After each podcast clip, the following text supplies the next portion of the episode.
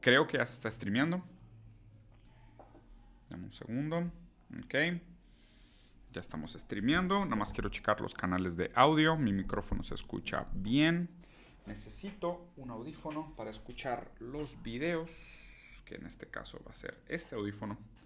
Perfecto. Ya tengo audífono para escuchar los videos. Excelente. A que se vaya conectando la racilla. Decir que sí, a mitad de grabación había como un general para tener como que yo evidencia de lo que hago, ¿sabes? No, tienes. ¿Con tu celular o con la Sí, cámara? no, Ah, sí, va, lo que quieras. Cero pesos. Ok. Eh, primero, así es el VIXE. Pero por culpa del capitalismo no puedo verte aún. Estoy viendo putos anuncios, Diego. Ah, cabrón. Que te digo, güey, chingados. Alguien tiene que pagar la cuenta, acuérdense, güey. Ya llegó el segundo, ya llegó el cuarto. Hola, Diego, ¿cómo estás? Buenas tardes. Muy buenas tardes. Saca el toque, saca el toque, no, güey. Estoy aquí casualmente tomándome un juguito de manzana, bien concentrado, bien, bien, bien, bien concentrado, parientes. ¿Cómo ven? Hola, Diego, ¿cómo estás? Este es mi primer en vivo noticias. Muy bien, bienvenido, güey. Qué chingón, cabrón. Che, ¿qué más? Saludos desde San José, Costa Rica, qué chido. Buenas tardes, Capital Humano. Buenas tardes. Saludos, Argentina. Ustedes la van a tener difícil, ¿eh? Vienen las elecciones en Argentina y la neta es de que pobres de ustedes. Si gana mi ley, empieza a hacer tus maletas, güey. Se van a poner bien culera las cosas, güey. Siento que van a prostituir todo el país. Hola, señor Rosarín. Saludos desde León, Guanajuato. Saludos a León, un estado conservador que amo mucho. Algún día aprenderán. Saludos desde Bogotá. Saludos a Bogotá. Qué cool Colombia. Quiero ir a Colombia pronto. Les mando un saludo. Saludos a Bolivia. Tijuana, Monterrey. Padrino, ¿cómo están? Muy bien. ¿Y ustedes? Saludos a Zacatecas, Puebla. Puebla, güey. ¿Siguen haciendo angelitos en la ceniza el popo o ya no? O ya superaron ese pedo. Güey, te descubrí hace dos semanas y tus videos me tienen adicto. Qué chingón, Fredo. Bienvenido y una disculpa anticipada por todas las crisis existenciales que te esperan, güey. Este, yo no te prometí nada y te regalé crisis existenciales, así que de nada, güey. Bueno, vamos a empezar a grabar este desmadre, porque por lo visto ya bastante, bastante cita gente se conectó, güey. Hola, rojo. Así es, muy rojo, güey. Muy, muy, muy, muy, muy rojo. güey. Camarada socialista, socialista, se te ha extrañado. Muchas gracias, no se preocupen. A ver, justo voy a empezar, voy a, empezar a grabar, pero antes les digo, tranquilos, van a regresar los streams de videojuegos. La siguiente semana sale Diablo 4, todo está bien con el mundo. Y luego sale Final Fantasy XVI, que van a ser dos juegos que vamos a jugar aquí en el stream. Saludos, Diego. Me acabo de aventar tu segundo episodio en La Cotorriza. Estuvo con madre, güey. La neta la pasamos muy chido, güey. O sea, tanto La Cotorriza como Robbie son de esas personas con las que siempre quieres darte un toque y tener conversaciones chingonas. La verdad la pasé muy bien, espero lo hayan disfrutado. Bueno, ahora sí, vamos a empezar a grabar. Estamos oficialmente grabando. Querido, hermoso, sensual, Capital Humano, bienvenidos a otro episodio de Buenos Días Capital Humano, donde vemos las noticias y hablamos de temas importantes y les digo la verdad absoluta de manera objetiva para que ustedes mismos lleguen a sus propias conclusiones, se den cuenta que estaban equivocados y luego me den la razón sin cuestionarme. Ese es el objetivo de este noticiero. Espero haya quedado claro. Espero ya no levantar absolutamente ninguna duda sobre mi formato y mi relación con el conocimiento, la sabiduría y la verdad. Esa es la intención que tengo y cualquiera que no esté de acuerdo me avisa una vez para bloquearlo. ¿Cómo ven? ¿Les parece? Buena introducción. Santos bacalaos del jefe. Me sentí en la iglesia. Muy bien. Vamos a ver las noticias de hoy, Capital Humano, porque las cosas están buenas. Empezando con el señor, el maestro, basado siempre en lo correcto, cuyas posturas políticas siempre están bien, Roger Waters. Aquí Roger Waters, vocalista y un dios de la música, uno de los integrantes fundamentales de Pink Floyd, famoso por discos como The Wall, haciendo una crítica constante, brutal y dura al autoritarismo y al abuso de la maquinaria industrial militar americana, en un show en Berlín, pues como muchos músicos en diferentes cosas, salió ligeramente disfrazado. Vean aquí el disfraz muy atinado que escogió Roger Waters para salir en su show en Berlín. Vean esto. Sale, saca la ametralladora, tiene ahí una cruz hecha con dos armas y empieza a disparar al público en Berlín con luces rojas y negras y trajes largos y demás. Bueno, como pueden pensarlo, este, como pueden saberlo eh, y pueden imaginarlo, obviamente esto despertó muchísimas críticas, la gente se puso histérica, dijo, ¿cómo puede ser? Está loco, en Berlín, ¿no? Eh, lo acusaron de hacer apología a la ideología fascista, eh, lo acusaron de hacer apología al holocausto Y Roger Waters les dijo, a ver, a ver, a ver, a ver, espérate. ¿Cómo, güey? Yo, desde los ochentas, desde el disco The Wall, he hecho constantemente una crítica ácida al autoritarismo, al fascismo y otras ideologías totalitarias, ¿no? Constantemente ha acusado y ha levantado la voz en contra, por ejemplo, de el embargo económico que Estados Unidos hace contra Venezuela y contra Cuba. Eh, ha acusado constantemente el abuso sistemático por parte de Israel contra el pueblo de Palestina. Eh, ha acusado también, por ejemplo, a Estados Unidos e Inglaterra de las guerras constantes, injustificadas y su abuso de poder en Medio Oriente. Y esto no es nada nuevo. Lo que me parece más raro de toda esta noticia es esto. ¿Qué pasó? Que ahora criticar el fascismo se percibe como fascista. O sea, ¿qué, están haciendo? O sea, ¿por qué Roger Waters sale disfrazado congruentemente con su disco de The Wall, haciendo burla y haciendo sátira y recordándonos de la importancia a través de la letra de sus canciones, su show, su vestimenta y toda la estética nazista, de lo importante que es no olvidar este periodo histórico y por ello lo tachan de hacer apología al nazismo? ¿Qué pasó con el mundo, güey? Ahora criticar el nazismo es hacer apología al nazismo. Y aquí la verdad es que les confieso también en primera persona de corazón que... Cuando hago estos videos y hablo de estos temas, sé que estos, estos videos probablemente no van a estar monetizables, los van a tumbar o los van a shadowbanear. Le pasa a todas mis cuentas cada vez que hablo del tema. Pero aquellos que no recuerden su historia están condenados a repetirlas hay que tener muchísimo cuidado con evitar estos temas y tratar con pinzas y, ay, no, es que es un pasado muy sensible y estamos revictimizando a las personas al volver a recordar el, fascismo, el nazismo y el, y el holocausto. Pues no, al contrario, deberíamos tal vez de ser un poco más sensibles a esta violencia y tolerar la violencia específicamente para no repetirla. Porque si la dejamos pasar desapercibida, el potencial de que regrese es mucho mayor. Y de hecho, me parece sumamente interesante que ahora la gente progre, eh, o incluso liberal de diferentes ámbitos del, espectro liberal, eh, critica a Roger Waters por hacer este tipo de performances.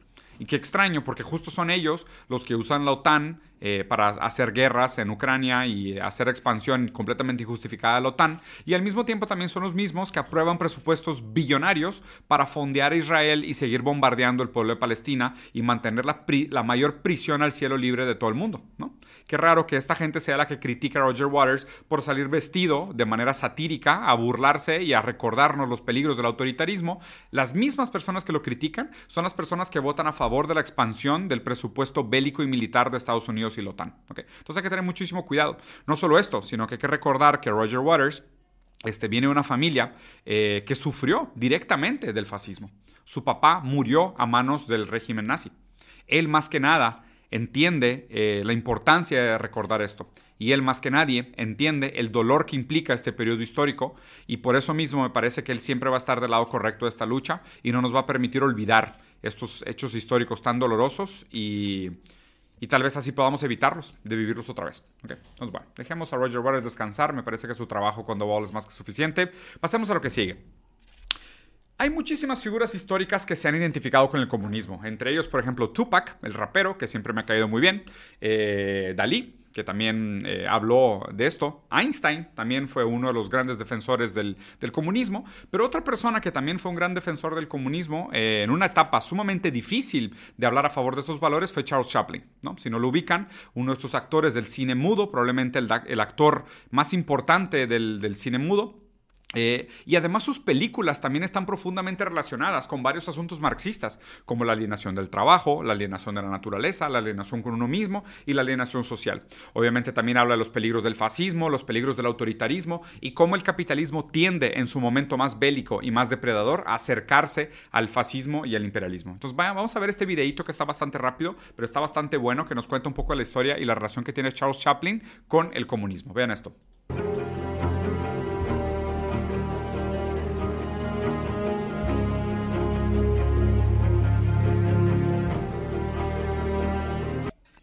Esta es otra cosa sumamente importante. Eh, Chaplin cuando llega a Estados Unidos le toca vivir uno de los peores momentos de crisis americana, donde la gente eh, incluso ponía a la venta a sus niños.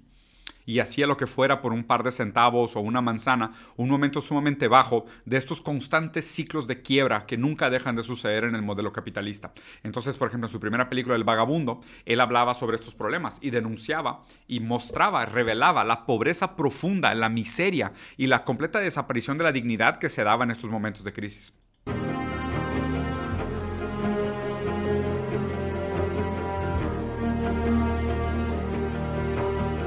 En la segunda película, la de Tiempos Modernos, él muestra la vida eh, dentro de una planta, dentro de una empresa, donde el ser humano es reducido a un engrane más dentro de la maquinaria del capital, donde el humano nada más es que esa capacidad productiva. El humano no es capacidad artística, no es capacidad cultural, no es capacidad afectiva, sino que el humano se reduce puramente a su capacidad productiva. Se lo traga la máquina, lo escupe del otro lado, y para lo único que vale el humano, y esto se ve muy bien en esta película de Tiempos Modernos, es para producir. Es el humano enajenado, reducido, solamente a su capacidad de producción.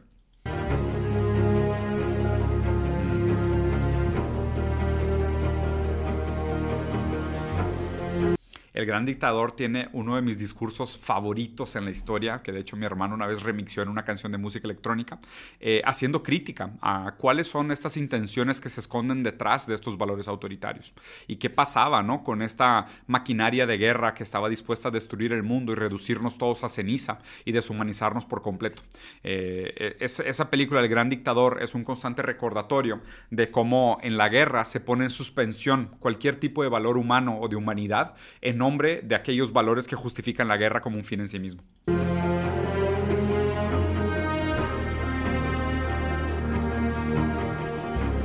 En el 42 le dijo al periódico Daily Worker cuando le preguntaron de que, oye, acuérdense, ¿no? Estaba la época esta, el miedo de la propagación, de la expansión de la Unión Soviética y de la ideología comunista alrededor del mundo. Y le dicen, oye, eh, ¿qué opinas de que el comunismo se puede extender alrededor del mundo?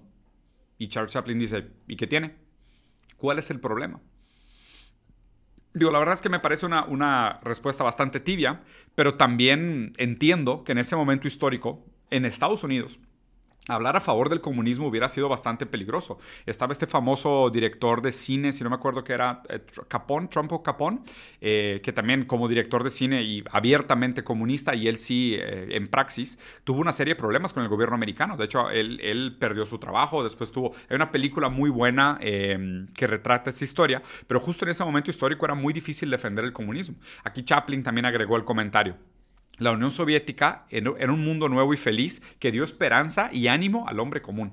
Aquí una de las, narrativas más comunes eh, que se propagó gracias a la propaganda americana anticomunista es que realmente no hubo ningún progreso con el comunismo en ningún lugar del mundo. Y esto básicamente está desvalidado en cualquier estudio antropológico realizado en todos los países que intentaron el modelo socialista, ¿no? que es el transitorio entre capitalismo y comunismo. O sea, pueden ver también las expansiones en expectativa de vida, eh, bienestar, eh, accesibilidad a vivienda digna, eh, salud, eh, natalidad infantil. O sea, casi todos esos indicadores que eran grandes indicadores sobre la salud y la dignidad humana o el bienestar humano, cuando se implantaron o cuando se intentaron los modelos socialistas, obviamente antes de los embargos y las intervenciones americanas, ¿no? Porque ahí no le gustaba a Estados Unidos que se viera lo bueno y tenían que destrozarlo de alguna manera. Pero prácticamente todos los indicadores son positivos y estos, estos estudios están ampliamente abiertos. Y no solo eso, hay un estudio que siempre me gusta mucho recordar que se hizo en Alemania cuando todavía existía el muro de Berlín estaba separado, las mujeres que vivían del lado comunista de Alemania tenían más, más orgasmos per cápita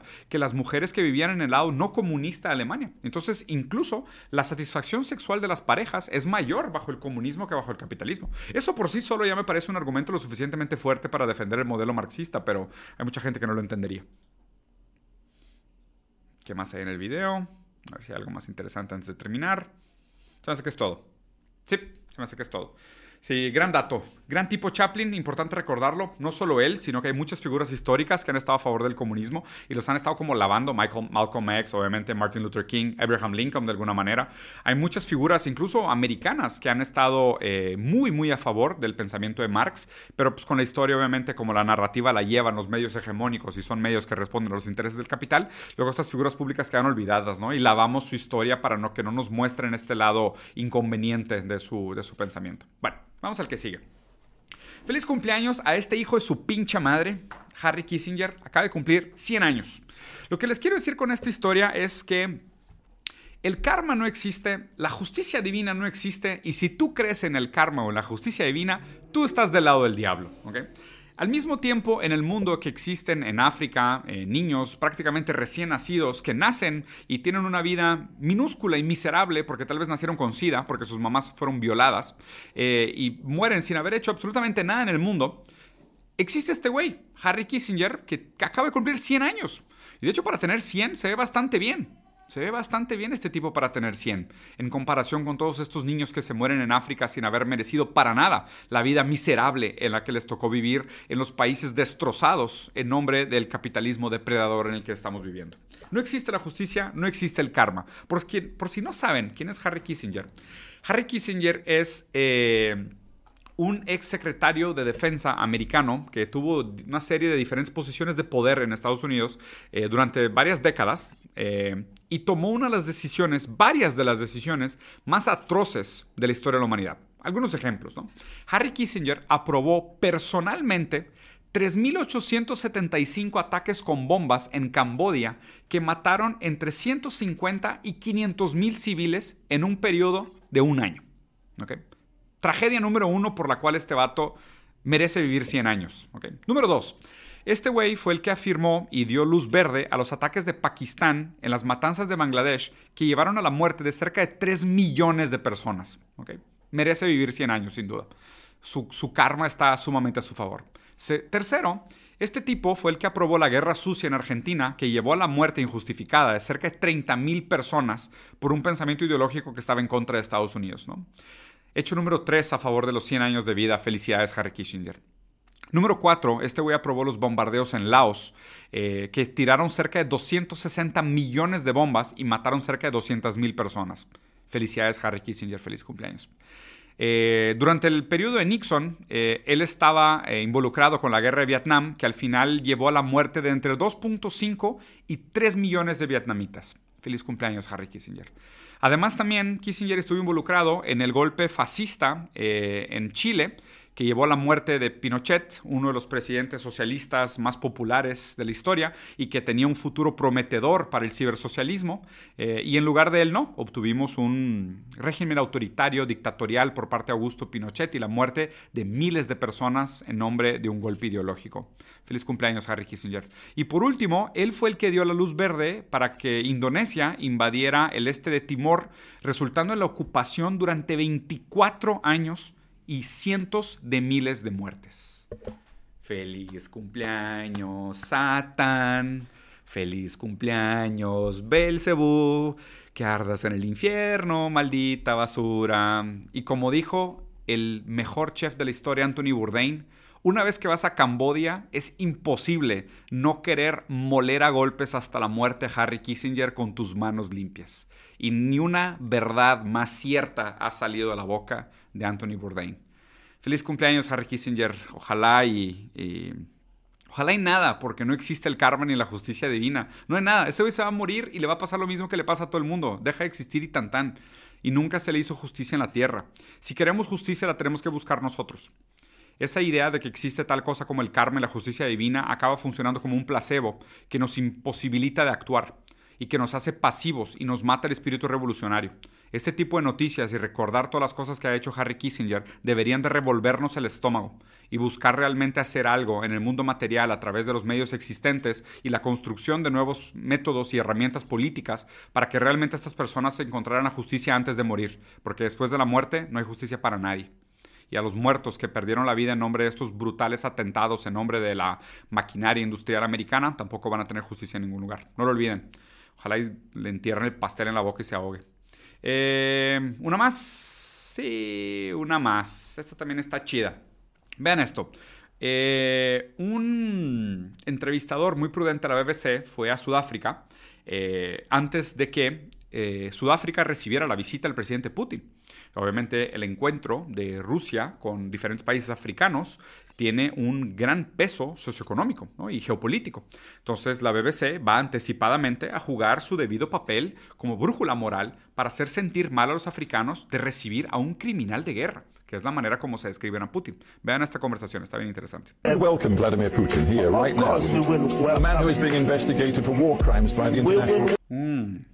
La Corte Internacional ha declarado a Putin como un criminal de guerra. ¿Y ustedes, África, van a permitir que él entre así como Pedro por su casa? ¿Le van a poner tapete rojo? welcome him to come here as part and parcel of BRICS, but we know that we are constrained by the ICC. Putin is a head of state. Do you think that a head of state can just be arrested anywhere? How many crimes have your country committed in Iraq? Uh, sale el meme este. Uh, y sueltan el micrófono y la madre. De que, ¿cómo, güey? O sea, tú vienes a reclamarme que yo debería arrestar a Putin. Digo, para empezar, ¿tú, ¿tú crees que Sudáfrica puede arrestar a Putin en su visita? O sea, ¿tú crees que arrestar a un jefe de Estado es así como que, oye, güey, te has portado mal y hay una orden de arresto contra ti? ¿Te pondrías estas esposas y te arrollarías en esta pared, por favor? Obviamente así no funciona el mundo. Pero segundo es de que, oye, ¿qué, qué, qué, qué caballo moral tan alto el de ustedes? Este, después de todos los crímenes que cometieron en Irak, como para llegar y decirnos que tenemos que arrestar a Putin por pisar territorio sudafricano. Y también recordando que Sudáfrica es parte de BRICS. BR, o sea, Brasil, Russia, India, China and South Africa. O sea, es uno de los países constituyentes de, los cinco, de las cinco letras que constituyen BRICS. How many crimes have everyone else who's so vocal today committed in Iraq and Afghanistan?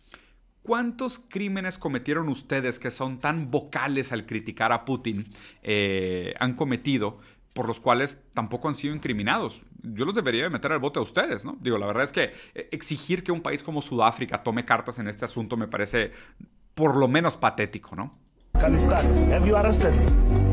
You, You know, you know the impact that You're this making a lot of noise about putting a state of working for peace between Ukraine and Russia, and you failed to resolve the war. Where are the weapons of mass destruction? Tony Blair went to Iraq and claimed that they're weapons of mass destruction. Did you see anybody standing against that in the United Kingdom? More than millions of people have died in Iraq.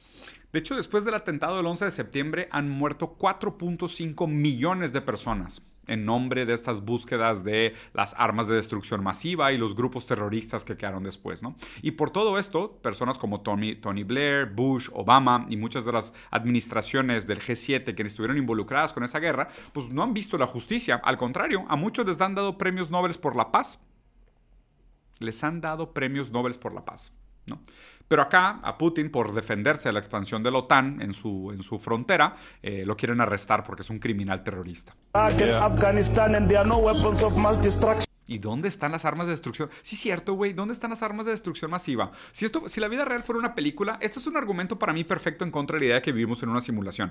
Que, que neta sería una pésima simulación, estamos todos de acuerdo, ¿va? O sea, si esto fuera una simulación, o sea, normalmente en una película te dicen si, si pones una escopeta arriba de la fogata en el acto 1, es con esa escopeta con la que se comete el asesinato en el acto 3. En este caso dijeron, oye, vamos a invadir el Oriente Medio porque hay armas de destrucción masiva. Y yo creo que ya estamos mucho más allá del acto 3, cerca de la Tercera Guerra Mundial y todavía no salen las armas de destrucción masiva. Entonces, o el guionista de la simulación es un pésimo guionista, eh, o a la máquina de propaganda realmente sabe que la nueva generación tiene memoria de pollito y nadie se acuerda de hace nada que pasó hace 15 minutos y realmente la historia no importa. We know what the war is about. Mr. Secretary General. Güey, la cara del entrevistador me recuerda mucho a Satanás. Me recuerda mucho a Satanás su cara. Su cara me recuerda mucho al diablo, pero de una manera casi caricaturesca. No bella como el, el, Lucifer que se presenta como una figura joven, estética y hermosa. Este güey me parece más como un tipo de diablo viejo, decrépito y, y, que no tiene alma, ¿no? Porque sus ojos parecen como de vidrio. O sea, sus ojos parece que simplemente no tienen absolutamente nada por detrás. Y supongo que trabajar para la BBC implica de alguna manera renunciar a tu alma. Me pregunto si habrá algún tipo de ritual satánico cuando entras de, está bien, entiendo que voy a trabajar para una pinche maquinaria industrial bélica horrenda, entonces voy a renunciar a todos mis valores y la moral y nada más voy a voltear a ver el vacío hasta morirme, pero con muchísimo dinero y trajes caros y probablemente acceso a todos los vicios y perversiones del mundo. Eh, y dices amén al revés, que sería como menan o algo así, y ya, tan.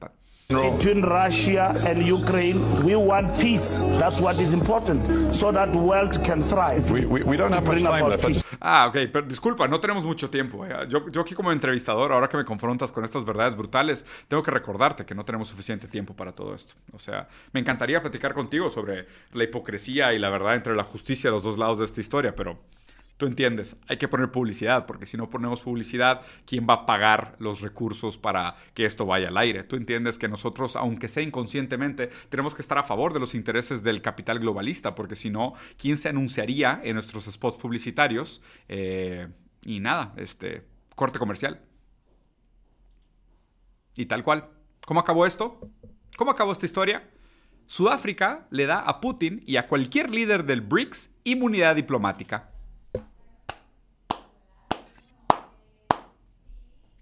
Gracias, gracias, gracias. Esto, señores, es el nuevo mundo multipolar y esto es el nuevo mundo desdolarizado. Me parece que eh, antes de, este ajuste de poder que se está dando a nivel internacional, algo así sería imposible. O sea, si Estados Unidos realmente hubiera declarado como terrorista eh, a, Putin, realmente sí hubiera tenido varias complicaciones. Entonces, el hecho de que vivamos en un nuevo multipolar, un mundo multipolar y que eh, Sudáfrica le haya dado inmunidad diplomática a Putin, habla realmente que las cosas han cambiado. Y me encanta esta frase de Lenin, que la voy a seguir repitiendo. Hay décadas en las que parece que no pasa ni un día y hay semanas en las que parece que pasan siglos. Y, y estas semanas nos tocaron vivir, las semanas en las que parece que pasan siglos. Bueno. Para ir cerrando, otro video que así me hace sentir calor en el corazón, un video de esos motivacionales, bonitos, ¿no? Pónganle musiquita inspiradora de esta global, de esta de comercial de shampoo de los 80 de fondo, mientras este niño de cerca de 8 años está aquí caminando descalzo en la lluvia, en la tierra, buscando cobalto para que podamos tener todos nosotros celulares. Y ustedes dirán, ah, pero pues, güey, tú, eh, tú te autodenominas comunista y tienes celular. Y yo les diría, eh, no, porque realmente lo que produce eh, los productos es el trabajador, es el trabajo y la mano de obra. El modelo económico lo único que determina son las relaciones entre los empleados y los empleadores y quién se queda con la ganancia. En este caso, lo que determina las relaciones entre los trabajadores y los empleadores, lo que determina la propiedad sobre los medios de producción y lo que determina dónde se queda la ganancia de los celulares eh, producidos es el modelo capitalista. Y en este caso, los que están a favor del capitalismo están a favor de este video que vamos a ver, este video motivacional.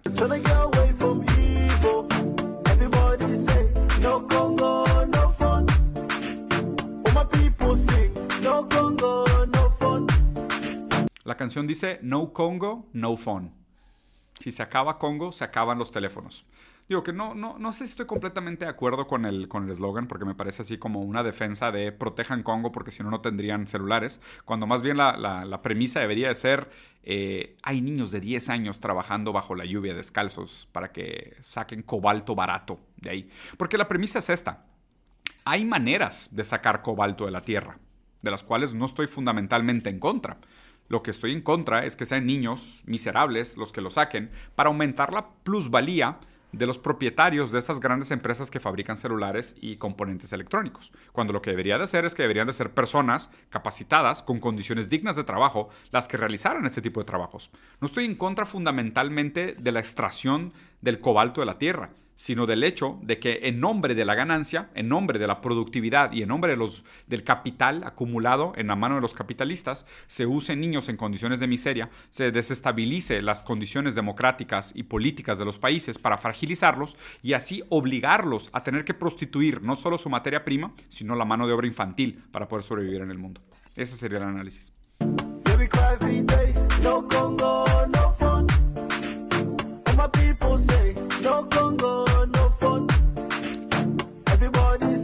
Ahí le están enseñando al niño cómo cargar debidamente un costal de materia prima cara en su espaldita.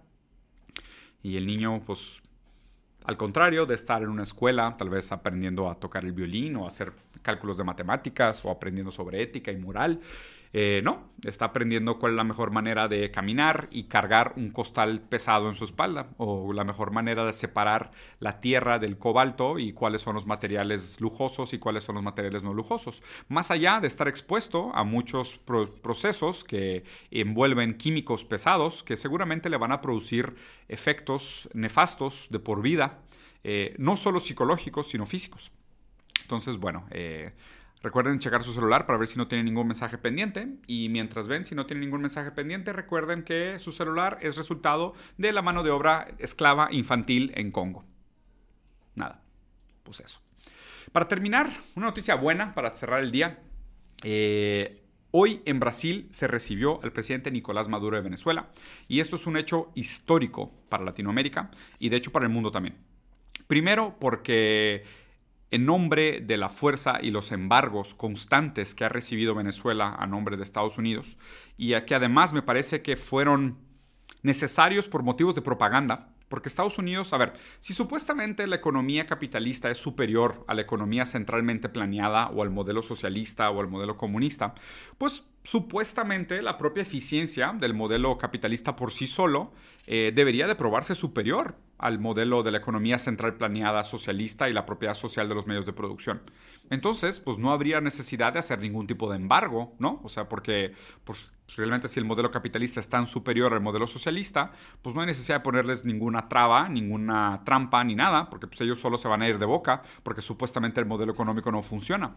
Muy al contrario de lo que la lógica económica determinaría, ¿no? Eh, Venezuela ha sido los países que más ha sufrido embargos económicos y obviamente un país eh, reducido, que además durante mucho tiempo fue monoproductor, que tuvo decisiones estratégicas equivocadas, hay que decirlo, en la manera como se llevó el desarrollo de la economía. En lugar de diversificarse, se enfocaron en algunas solas áreas productivas, lo que los hicieron además sumamente vulnerables y fragilizados a las sanciones económicas. Eh, además, constantemente tachados de que supuestamente vivían en un régimen autoritario cuando realmente, pues ayer Lula lo, dijo y hoy lo comentó nuevamente, es importante reintegrar a Venezuela en los otros países latinoamericanos, es importante restablecer los vínculos democráticos. Eh, además, Venezuela, un país que fue sumamente generoso con Brasil durante la pandemia, eh, Venezuela envió una serie de tanques de oxígeno a regiones aisladas en el norte de Brasil que estaban teniendo problemas gravísimos de personas que estaban internadas durante la gestión de Jair Bolsonaro, que fue un genocida que por culpa de sus decisiones costó muchas más vidas de las necesarias durante la pandemia. Y Venezuela tuvo que ayudar a Brasil, imagínense esto. Eh, Ayer Lula reiteró su, calidez, su apertura a restablecer un vínculo con Venezuela y esto obviamente también abre la puerta a que Venezuela se integre al bloque de BRICS, lo cual sería una manera de sacarle la vuelta al dólar, de sacarle la vuelta a las sanciones económicas y proporcionar a Venezuela un potencial gigantesco finalmente de un desarrollo sostenible con beneficio para toda la población. Aún así espero apegado a los, eh, a los principios marxistas de desarrollo. Otra cosa que es, importante recordar, y, esto siempre es una cosa que, les recuerdo eh, y que los invito a investigar un poquito. De la misma manera que Venezuela hizo una donación de tanques de oxígeno a Brasil en, el momento más vulnerable de la pandemia, Cuba es reconocido internacionalmente por dos cosas. Por tener décadas de resistencia en contra de Estados Unidos y por exportar doctores. Al mismo tiempo que Estados Unidos es reconocido internacionalmente por exportar bombas, intervenciones militares, guerra, sanciones, dolor, sufrimiento y terrorismo político y económico, Cuba, un país de resistencia, es un país reconocido por exportar doctores si algo les queda de aprendizaje, que sea un poquito eso. Así deberíamos de juzgar el mérito y el impacto que tienen los países los unos sobre los otros. No tanto sobre lo que dicen o sobre la manera como se plantean a sí mismos en películas de Michael Bay con muchas explosiones, sino por la forma como realmente actúan en el mundo material y la humanidad que demuestran con sus actos. Muy bien, capítulo hermano, los dejo por acá. Espero les haya gustado. Como siempre, los invito a picarle a todos los botoncitos que hay acá abajo dejen comentarios, hagan recomendaciones, platiquen entre ustedes, pero de manera civilizada, porque ya saben que tengo el dedo ligero con el blog y, no me molesta mucho bloquear a la gente. Así que pórtense bien, sean humanos, saquen lo mejor de ustedes en lugar de lo peor de ustedes. Los invito a que hagan este ejercicio de reflexión. Nos vemos la próxima semana, Capital Humano. Adiós.